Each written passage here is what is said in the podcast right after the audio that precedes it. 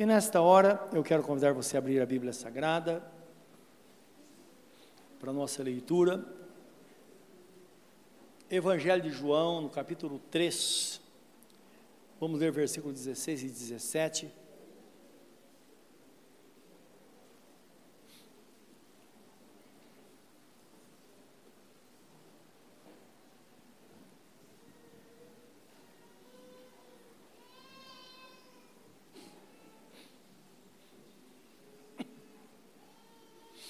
Amém. Vamos orar para que Deus nos abençoe nesta palavra.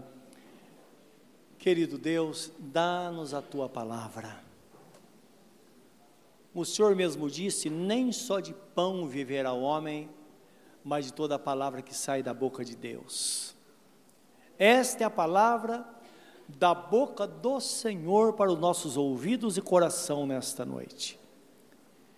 E que ela traga a nós a graça, a paz e tudo aquilo, Pai, que nós esperamos e precisamos nesta noite.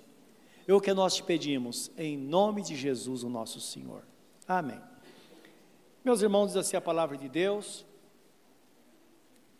Porque Deus amou o mundo de tal maneira que deu o seu Filho unigênito, para que todo aquele que nele crê não pereça, mas tenha a vida eterna. Porque Deus enviou o seu Filho ao mundo não para que condenasse o mundo, mas para que o mundo fosse salvo por ele. Louvado seja Deus. Bendito seja o Senhor. Jesus foi enviado a este mundo, meus irmãos, pelo Pai, para salvar o mundo. E é claro, quando falo do mundo, não está falando do sistema. O sistema não tem jeito. No que diz respeito ao sistema do mundo, a Bíblia mesmo fala: o mundo jaz no maligno. Então, quando o texto fala Jesus veio para salvar o mundo, está falando de pessoas, como eu e você. Pessoas por quem ele deu a vida, e agora, não é? Ele, a salvação está presente porque ele veio ao mundo para isso, para salvar de fato. Porque Deus amou o mundo de tal maneira que ele enviou o seu filho, Jesus, e com ele toda a provisão necessária para todas as necessidades. E é interessante nós observarmos o texto, versículo 16, que fala que ele enviou o seu filho unigênito, único filho. Por quê? Todos, de fato, nenhum homem era chamado de filho de Deus. Era obra da criação de Deus, mas não tinha a filiação espiritual de Deus. Não era participando da natureza divina, porque a Bíblia fala que Jesus participou da natureza humana para que nós pudéssemos participar da natureza divina. Então ninguém participava. Mas é importante entender que a partir do momento que a salvação entrou no mundo,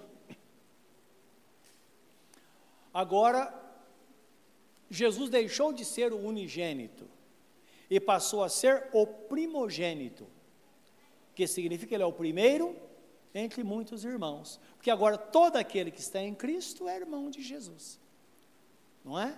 O que sustenta esse argumento é a palavra em João 1, 11 e 12, que diz que ele veio para os seus, mas os seus não receberam, mas a todos quantos o receberam, deu-lhes o poder de serem feitos filhos de Deus, a saber aqueles que creem no seu nome.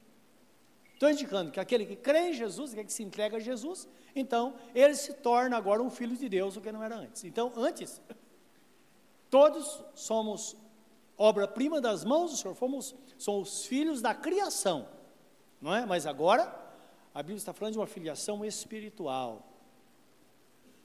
E Jesus veio para salvar o homem porque ele estava perdido de fato, separado de Deus.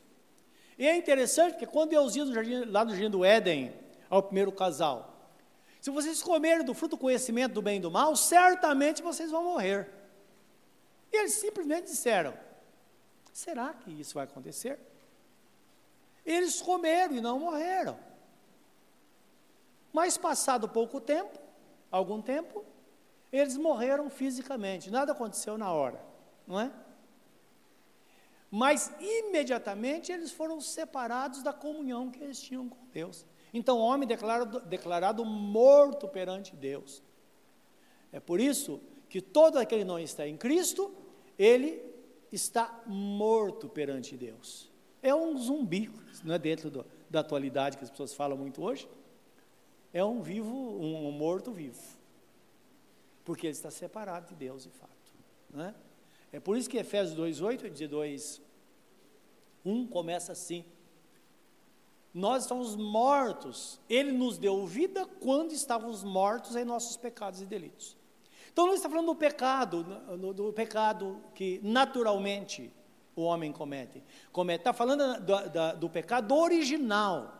Aquele pecado que separou definitivamente o homem de Deus, como havia sido determinado, né? Que um pecou, logo todos pecaram e todos se distanciaram da glória de Deus. Em Romanos capítulo 3, 23, diz assim: Todos pecaram e destituídos estão da glória de Deus, mas agora são justificados gratuitamente pela sua graça, pela redenção que há em Cristo Jesus. Então prevalece o mesmo pensamento. O homem longe de Deus, morto, separado de Deus, mas todos aqueles que se achegam a Deus, se entregam a Jesus, através de Jesus, através de Jesus chegam-se ao Pai, então eles são justificados. Isso é, são declarados justos perante Deus. Pela, isso é gratuitamente, lembra? Porque pela graça sois salvos por meio da fé, isso não vem de vós, é dom de Deus, não vem por obras, para que ninguém se glorie. É importante isso por quê?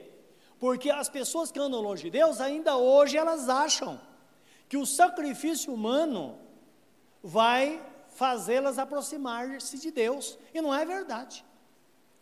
Hoje eu estava conversando com uma pessoa que fez uma viagem e disse: Olha, foi uma, passamos aí uma situação, um aperreio, né, como diz o nordestino, na Via Dutra, porque estava assim de pessoas que saíram de São Paulo e foram a pé até Aparecido do Norte. Alcançaram o quê?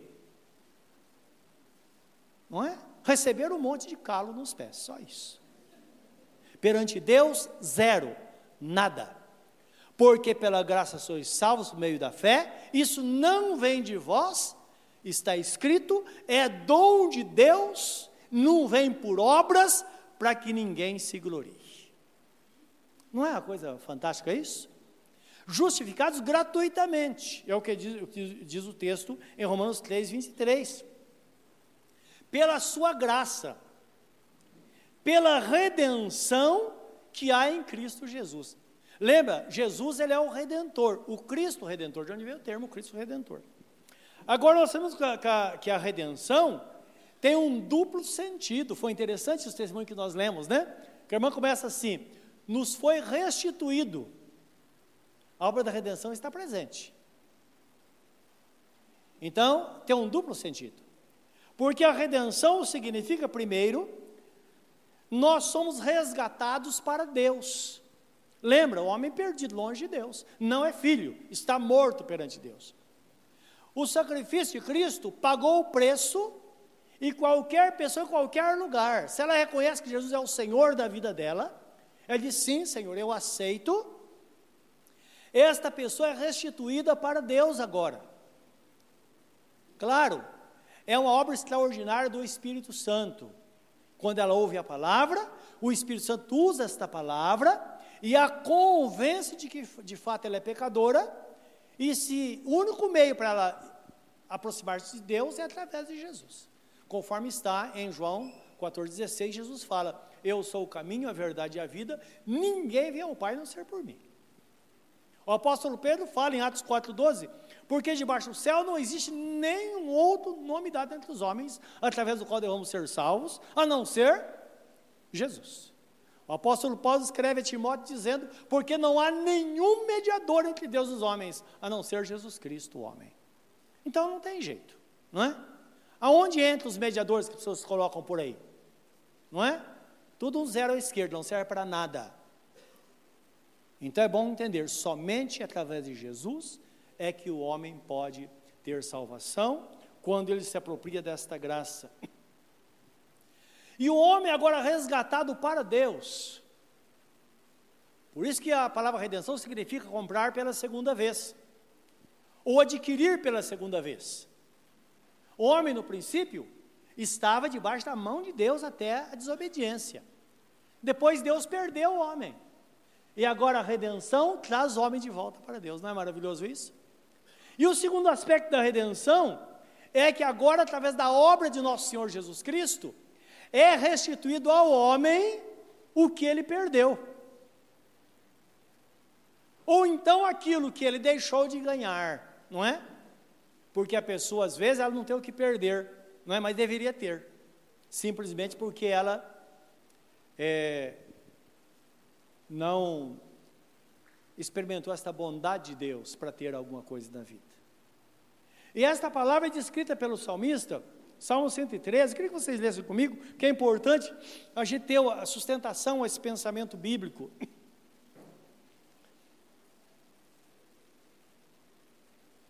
Então nós vamos entender isso. Se está escrito, então está escrito. Não é? É o que Jesus falava para Satanás. Satanás, está escrito. Então não tem o que fazer. Não é? O, esse salmo aqui, é um salmo de exortação a Deus, de exaltação ao nome do Senhor e pela bondade dele. No 113, vamos ler dentro do versículo primeiro, que começa com louvor. Que o salmista diz assim: Louvai ao Senhor, louvai servos do Senhor, louvai o nome do Senhor. Bendito seja o nome do Senhor desde agora e para sempre.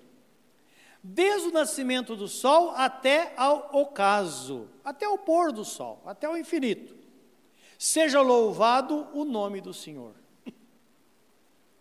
Exaltado está o Senhor acima de todas as nações, e a sua glória sobre os céus.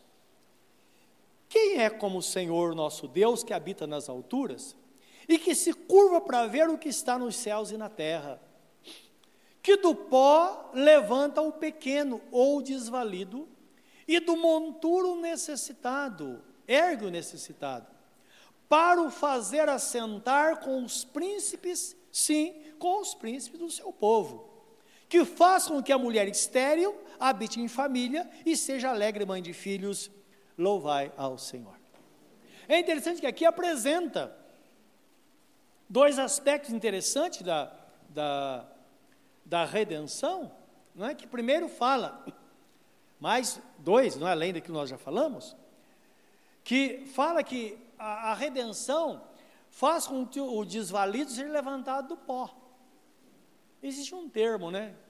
É engraçado, a, maioria dos, do, dos, como diria, dos provérbios, não é popular, é, tem alguma coisa a ver com as escrituras. A pessoa fala, estou ah, no pó. Já ouviu falar isso? Fulano está no pó. É aquela pessoa que não tem nada. A, a, única relação dela é com o pó da terra, porque ela não tem mais nada além disso. Então o texto está falando daquela pessoa assim, que nunca teve nada. Ah, nunca tive sorte na vida, nunca fiz nada, nunca tive um bom emprego, nunca nada deu certo para mim. Você está no pó, não é? Deus levanta o desvalido do pó. Ele faz isso. Quando a pessoa entende e ela começa de fato a buscar o Senhor e entender esse propósito de Deus, de repente as coisas começam a mudar. E ela começa a construir uma vida debaixo da bênção do Senhor. Aí o segundo aspecto fala que também ele levanta do monturo necessitado. Monturo literalmente significa uma casa caída ou um monte de entulho. Significa aquele que teve e perdeu. Olha que interessante. Porque o primeiro, como que a obra da redenção entra em ação no primeiro, que nunca teve nada? Porque de fato o homem nasceu para ter. Lembra que Jesus falou? que o nosso Pai Celestial é tão misericordioso que Ele faz com que o seu sol brilhe sobre justos e sobre injustos, sobre bons e maus. Não é isso que Ele fala? Ele faz com que a chuva caia sobre o bom e sobre o mal. É interessante que Deus abençoa a todos. A benção está presente. Mas lembra que o ladrão veio para matar, roubar e destruir. Tem muitas pessoas roubadas da vida. E Deus sabe disso, sabendo disso, ele pega aquela pessoa que diz, nunca tive nada, ele fala, você vai ter. Creia em todo o seu coração, continua firme. Ah, esperei muito, espera mais um pouco. Não é verdade? E mostra a nós a fé de Abraão, que ele, para se fortalecer na fé, ele dava glórias a Deus, isto é, ele não se por glória a Deus, não, não é isso. Ele dar glórias a Deus é confirmar ou concordar naquilo que a palavra diz. Senhor, está escrito e vai acontecer. Ele olhar para si e dizer, mas não tenho condição. Ele disse, mas o Senhor disse, então vai acontecer, eu vou esperar, até que de repente as portas se abriram. Meu irmão, minha irmã, hora que você menos esperar, as portas vão se abrir, e como está escrito no livro de, de Malaquias, o sol da justiça vai brilhar no seu caminho. É nisso. É a fidelidade de Deus. Por isso que está escrito: sabei que eu sou Deus e vós sois ovelhas do meu, do meu pastoreio. Então Deus é Deus, Ele prometeu, Ele vai cumprir. E aquele que muitas vezes levou a queda e perdeu tudo continua confiando no Senhor. Continua confiando. Tem, é, é complicado. Tem hora que nós não temos o que fazer, não é verdade? Tem hora que não temos o que fazer. Isso é ver, pura verdade. Mas lembra que o momento desse é um momento propício para a gente ver um grande milagre de Deus. Ele pega a casa caída, ela é levantada de novo e faz com que esta pessoa se assente entre, entre os príncipes do seu povo, significando que esta pessoa nunca vai ficar envergonhada. Porque nós vemos que tem pessoas que falam, puxa vida, pessoa se sente incapaz quando começa a perder coisas, começa a acontecer algo assim, perde o um emprego, não é verdade? Isso é horrível. E creiam, tem pessoas que sofrem amargamente com isso. Satanás ele veio para matar, roubar e destruir. Não se esqueça disso. Eu tenho contato com a família, família muito amada, e uma família muito rica. E há muitos anos atrás, esta pessoa assinou um documento. Ele estava fazendo uma auditoria numa empresa. Que negócio de amizade, não é? Ele assinou os documentos e, e acabou se comprometendo na assinatura dos documentos. E o que acontece? De repente o governo vem em cima dele. Essa pessoa fugiu, tá, foi para os Estados Unidos. E caiu na mão dele toda a responsabilidade de uma grande empresa que faliu, com centenas de empregados para serem indenizados. E a esposa dele ele falou comigo esses dias, estão numa angústia tão grande, são, eles servem a Deus. Quando, ele fez, quando fizeram isso, a esposa servia a Deus, o marido não. Não é? E talvez seja até essa situação que fez com que ele se convertesse. Eles estão buscando a Deus. Eles disseram: olha, nós não podemos nem pagar o condomínio do lugar onde nós moramos, que é muito caro, nós moramos na Vida Paulista, porque não dá para movimentar conta no banco, está tudo bloqueado. Não dá para saber, olha. E ela me disse: provavelmente a gente perca tudo o que nós temos. Eu disse a ela: continue crendo, Deus vai socorrer vocês. Deus pode fazer qualquer coisa, não é verdade? Eu tenho orado, eles têm estado na presença do Senhor. Então perceba, as pessoas passam por muitas aflições por aí muitas aflições. Então, o ideal de família, geralmente, é, difícil, é dificilmente alcançamos, onde todos estão dentro do mesmo propósito e não acontece de um puxar o resto para o buraco. Não é? Mesmo que todo mundo se converta, mas por falta de conhecimento de Deus, muitas vezes um membro da família faz o negócio errado e puxa o resto. O que aconteceu com essa família? Mas lembra, assim como Deus socorre alguém, é, que está precisando de muito pouco, ele pode socorrer uma pessoa que precisa de muito, porque Deus é Deus e Ele é dono de tudo. Do Senhor é a terra e toda a sua plenitude. Ele faz qualquer coisa. Então precisamos confiar no Senhor e orar e dizer: Senhor, eu sei que a minha situação está, nas mãos do Senhor e certamente tudo vai terminar bem. Então, sempre esta palavra, a palavra única. Nós conhecemos da Bíblia Sagrada um homem que ele era destituído da graça do Senhor. Era um homem que tinha muito dinheiro, mas ele precisava. Foi interessante que precisava de uma restauração do Senhor, de uma da obra redentora de Jesus, para trazer ele a graça. Quando a graça entrou na vida dele, é, nós percebemos que ele se tornou, ele voltou para Deus, que ele era de Deus, não é? Estava perdido, voltou para Deus. Nós vemos a mudança que aconteceu, porque a partir daí, todas as coisas começaram a, a serem é, coordenadas na vida dele. Tudo que estava fora de lugar começou a se encaixar. E nós temos isso como um exemplo de conversão, quando a glória de Deus de fato se manifesta na vida de uma pessoa. Eu queria ler com vocês esse texto, tem Lucas 19, 1 a 10. Eu me refiro a Zaqueu, não é? Todos conhecem esse homem.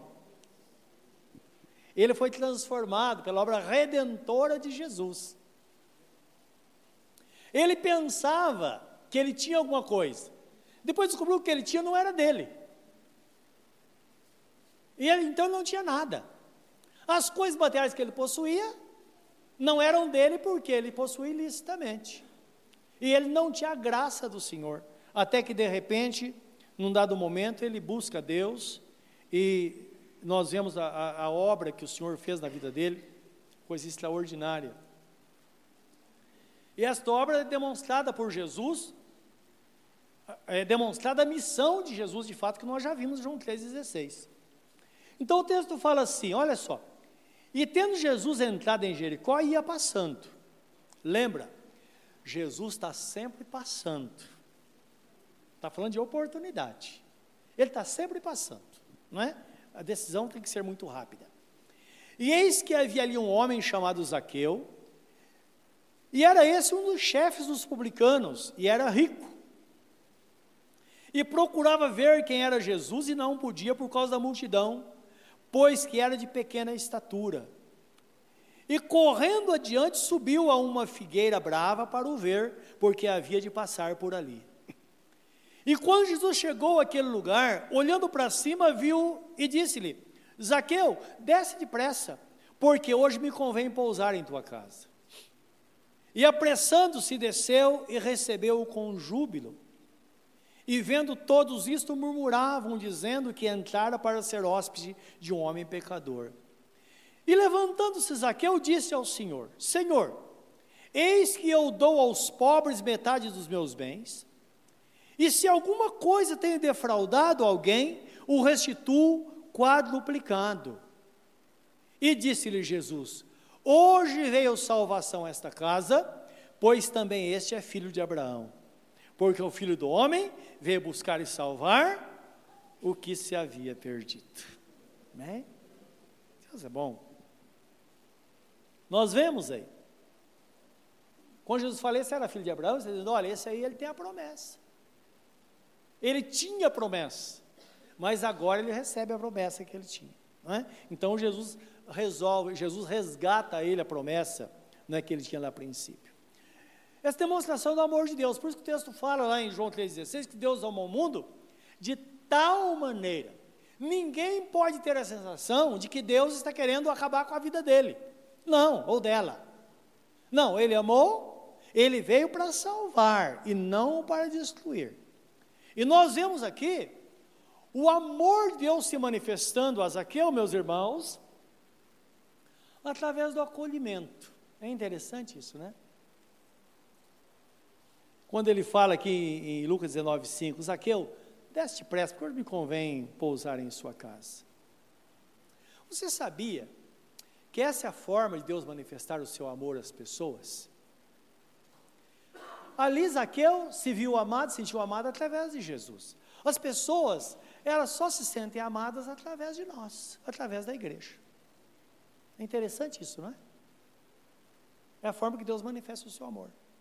Então, quando você é uma pessoa boa com alguém, você é uma pessoa bondosa, às vezes nós sabemos que isso pode se manifestar de muitas formas.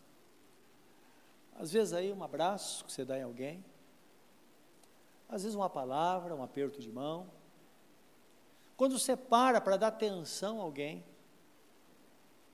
pode ser meio caminho andado para a salvação daquela pessoa. Não é? Então guarda isso. O crente não pode ser mal. Porque se for mal, Deus, ele não vai expressar o amor de Deus em hipótese alguma. Sempre quando nós de demonstramos bondade para com as pessoas, é um caminho para Deus alcançar os corações que precisam da graça dele. Vocês irmãos concordam comigo? Concordam com a palavra? É verdade. Por isso que sejam uns para com os outros benignos, compassivos, perdoadores, amáveis, não é? Evite ter o pavio curto, porque o pavio curto, às vezes, a gente bota tudo a perder o que a gente ganhou em muito tempo, não é verdade? Então tem que tomar cuidado. Antigamente usava um jogador, né, o Edmundo, os mais novos nem lembram dele, mas hoje deve ter algum aí, que ele bota tudo a perder, porque ele não basta. Então o técnico, o adversário, fala: olha, se a situação estiver difícil, dá uma, uma fala alguma coisa para ele, ou, ou alguma coisa que o machuque de fato. Ele perde a cabeça. Lembra, Satanás sempre vai trabalhar para que os servos de Deus percam a cabeça no momento e botam a perder aquilo que ganhou durante toda a vida. Lembra, Deus ama através de nós. E é desta forma que Zaqueu foi alcançado pelo Senhor. Então, o texto mostra que Zaqueu, ele sentiu-se acolhido, não é? E em seguida ele foi salvo. Então, um exemplo para nós. O amor de Deus, ele está continuamente sobre os homens, para salvação e redenção. Então, quando você olhar para uma pessoa, não importa quem seja, a salvação está sobre ela, a redenção está sobre ela, o amor de Deus está sobre ela. Tudo depende de como nós vemos, se nós entendermos isso, isso vai ser uma porta aberta para alcançar as pessoas. Eu conheço uma história, uma história aconteceu na cidade de Piracicaba, não faz muito tempo, eu estava vendo esse testemunho, de um homem, ele havia perdido tudo perdeu literalmente Os irmãos sabem que muitas pessoas perdem tudo. Hoje, já sabe-se que grande parte dos moradores de rua são pessoas de classe média, algumas até de classe média alta. Elas perderam tudo, perderam a família, perderam tudo. Porque lembra, Satanás veio para matar, roubar e destruir. Pouco tempo, alguns anos atrás, a professora Santos estava fazendo um trabalho no pátio do colégio. Né, alguns historiadores estavam lá estudando a, a, a, aquela região. E ela me disse que tinha dois homens atentos àquilo que as pessoas estavam, que eles estavam discutindo. E por educação, alguém disse: Olha, todo mundo estava, estava falando, os senhores não querem quer falar alguma coisa? E um dele, um deles se levantou e disse: Sim, eu quero falar. Aí Disse, eu conheço bem essa região aqui, mas antes quero me identificar. Eu, você falou o nome dele, é, fui casado, tive uma boa família, perdi tudo, não é? Comecei a beber e acabei com tudo. Hoje sou morador de rua. Eu sou arquiteto, formado pela Universidade de Mogi das Cruzes, e ganhei muito dinheiro na vida, mas hoje essa é a minha condição. O meu lar é isso que vocês estão vendo, aqui a rua, não é? Lá um papelão para dormir e uma marquise lá para proteger da, da chuva e do sol. Então tem muita gente assim. Não é? Então, qualquer lugar o amor de Deus está ali. E esse homem lá em Piracicaba, ele estava nessa situação e ele dormia no banco da praça da cidade. Toda semana passava uma família lá. Estava indo para a escola bíblica pela manhã, e eles paravam e conversavam com ele, e faziam um convite para a igreja. Até que um dia, ele começou a sentir inveja daquela família. Ele já tinha tido uma família antes. E ele acompanhou quando menos perceberam, aquele mendigo está na porta da igreja. Agora você sabe o que é uma pessoa que dorme na rua, não é? Mora na rua. De longe você sente um mau cheiro, não é verdade? Mas chegou naquela igreja, eles viram que era uma alma, e ele foi acolhido ali. Ninguém tomou iniciativa, vamos tomar um banho, vamos trocar de roupa. Não é porque isso aí dá até um sentido de discriminação, não é verdade? Não fizeram isso. Colocaram ele sentado lá, ele ouviu a palavra. Na hora do apelo, só ele foi para frente reconciliar-se com Jesus, ou entregar a vida para Jesus. Entende? Meus irmãos, conclusão, quando eu soube dessa notícia, esse pastor, esse, esse homem, se tornou pastor desta igreja que o acolheu. Você imagine que, o que Deus pode fazer. Então, isso tem uma força extraordinária. Foi o que Jesus fez com, com Zaqueu. Ele era o mais rejeitado da cidade. Ele disse, senhor Zaqueu, desce que hoje vou dormir na tua vou pousar, vou dormir na tua casa, vou passar o dia com você e vou dormir lá. E nós vemos a, a, o que aconteceu na vida dele aqui, não é? Então, nós sabemos que o amor de Deus está presente para solucionar os nossos problemas, para restituir o homem para Deus. E uma vez restituído, agora deixa por conta de Deus. Nós sabemos, irmãos, tem problema que num piscar de olhos é resolvido, tem outros que não. Tem outros que não. Às vezes passa a vida criando, criando problemas, e depois quer que num piscar de olhos tudo seja resolvido. Não é verdade. Nós temos uma história. Então tem coisas que às vezes de uma forma paulatina, ela vai acontecendo. Por isso que Paulo, escrevendo aos Filipenses 1,6, ele fala assim: Aquele que começou a boa obra em vós é poderoso para terminá-la até o dia de Jesus Cristo. Não se apresse, vai terminar. Deus vai fazer, porque Deus é fiel, não é? E o Espírito Santo, ele pergunta aqui, claro, ele fala através do apóstolo São Paulo. Então é importante entender que a, a Bíblia Sagrada, ela foi escrita por homens de Deus que, inspirados pelo Espírito Santo de Deus, deixaram esta palavra. 1400 anos de escrita, 40 escritores diferentes, que viveram num período de 1600 anos, e na Bíblia não há nenhuma contradição. Porque existe, a Bíblia Sagrada só tem um autor, que é o Espírito Santo, que usou homens de todas as épocas para deixar essa santa palavra, por isso que esta palavra é a palavra de Deus.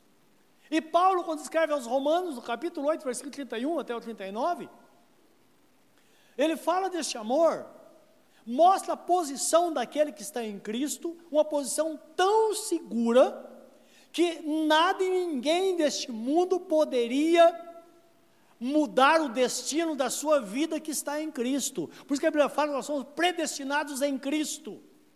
Estando em Cristo, nada e ninguém poderia mudar o rumo da sua vida. Ninguém. Nem o diabo, nem o mundo, nada e ninguém. E eu quero que você leia comigo essa palavra para encerrar esse texto. Para encerrar esta palavra, ler esse texto.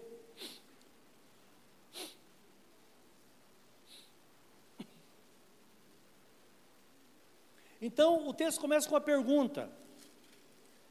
Pergunta assim, muito é, é, comum, que virou assim um provérbio popular. Se Deus é por nós, é o que ele pergunta: quem será contra nós? Quer dizer, ó, se Deus é por nós, o resto, né? É o resto. Romanos 8, 31 disse, né?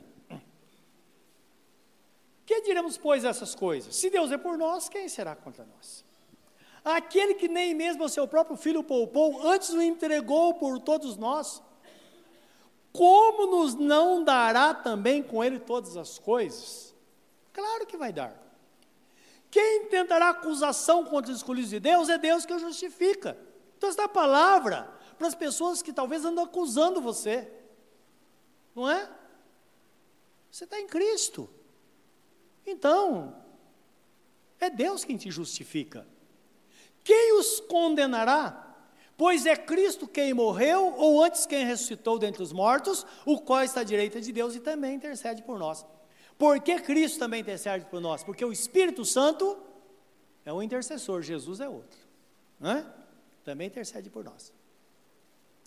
Quem nos separará do amor de Cristo? A tribulação, ou angústia, ou a perseguição, ou a fome, ou a nudez, ou o perigo, ou a espada, como está escrito, por amor de ti, somos entregues à morte todo dia. Isso significa, estamos expostos, não é?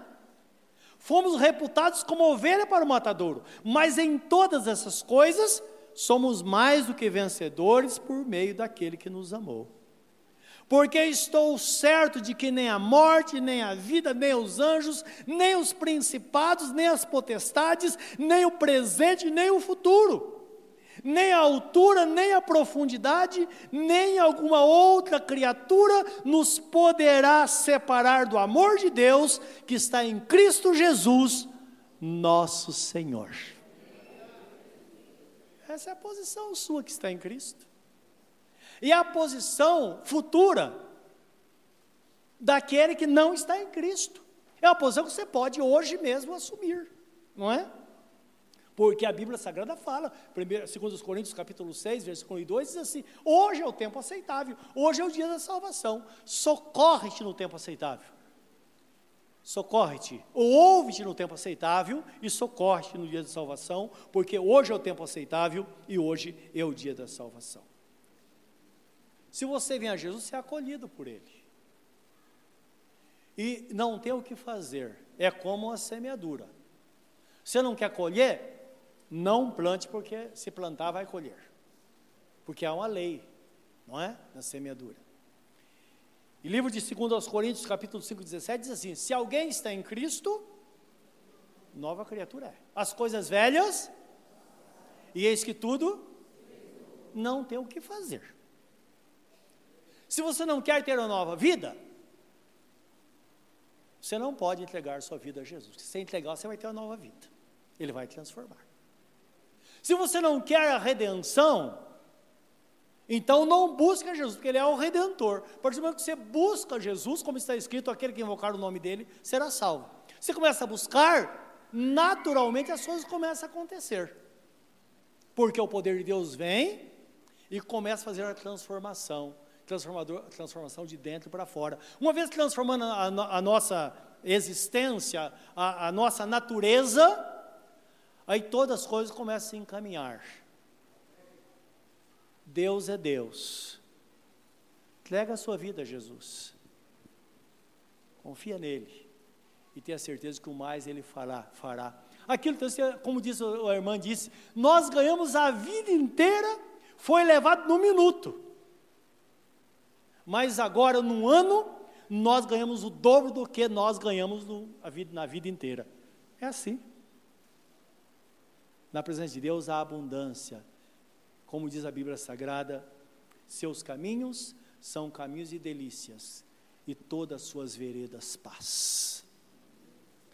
Na presença de Deus há perpétua paz. Coloque sua vida na presença do Senhor e deixa Ele fazer de você uma pessoa melhor. Faça com que Ele, permita que Ele redima, que Ele traga de volta. Então você fala, não sou ninguém, você deveria ser. Tome atitude e você vai ser, porque esse é o plano de Deus para a sua vida. Curva o seu semblante diante dele neste momento. Pense nesta palavra. Ele veio não para condenar, mas para salvar. Ele veio para libertar, para dar uma vida nova. Onde você está, fala com Ele. Ele é poderoso para fazer muito além do que pedimos ou pensamos. Então você esteja pensando. Ele está atendendo você agora. Entrega a tua vida a Ele. Fala com Ele no silêncio do seu coração. Senhor, eu quero. Senhor, eu me entrego a Ti nesta noite. Redime a minha vida, Senhor muda a minha história. Eu sei que tu tens algo novo para a minha vida. Satanás talvez esteja colocando na sua mente que nada, você nunca foi nada. Você nunca foi ninguém, você nunca vai ser nada. Talvez você tenha ouvido esta palavra muitas vezes, mas lembra, hoje, esta palavra, ela perde um valor para você. Porque você recebe uma nova palavra. Deus fala com você, filho, eu sou Deus e você é ovelha do meu pastoreio. Ouve a minha voz, somente a minha voz.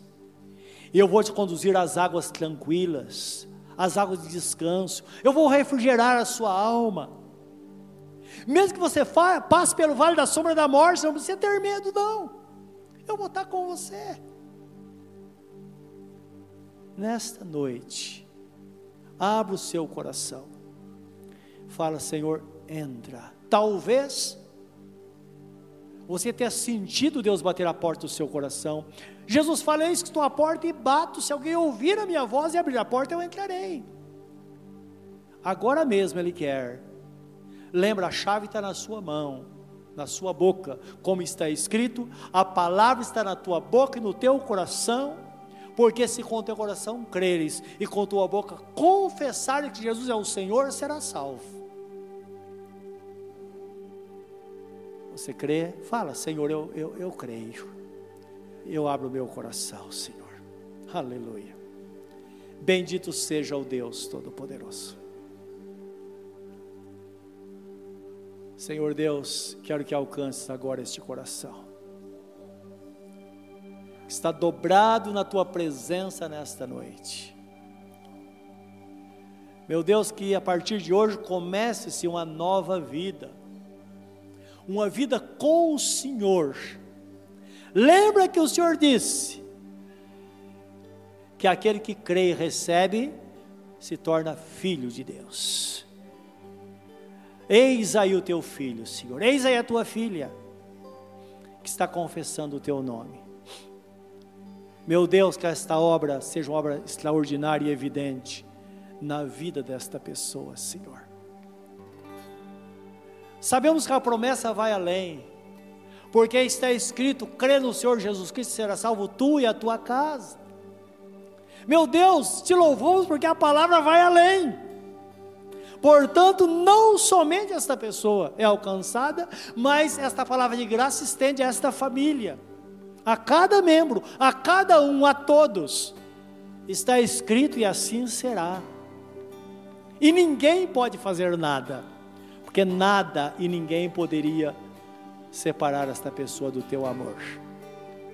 Sela este propósito agora neste coração, ó Deus, e que comece hoje uma vida extraordinária na tua presença, em nome do Senhor Jesus.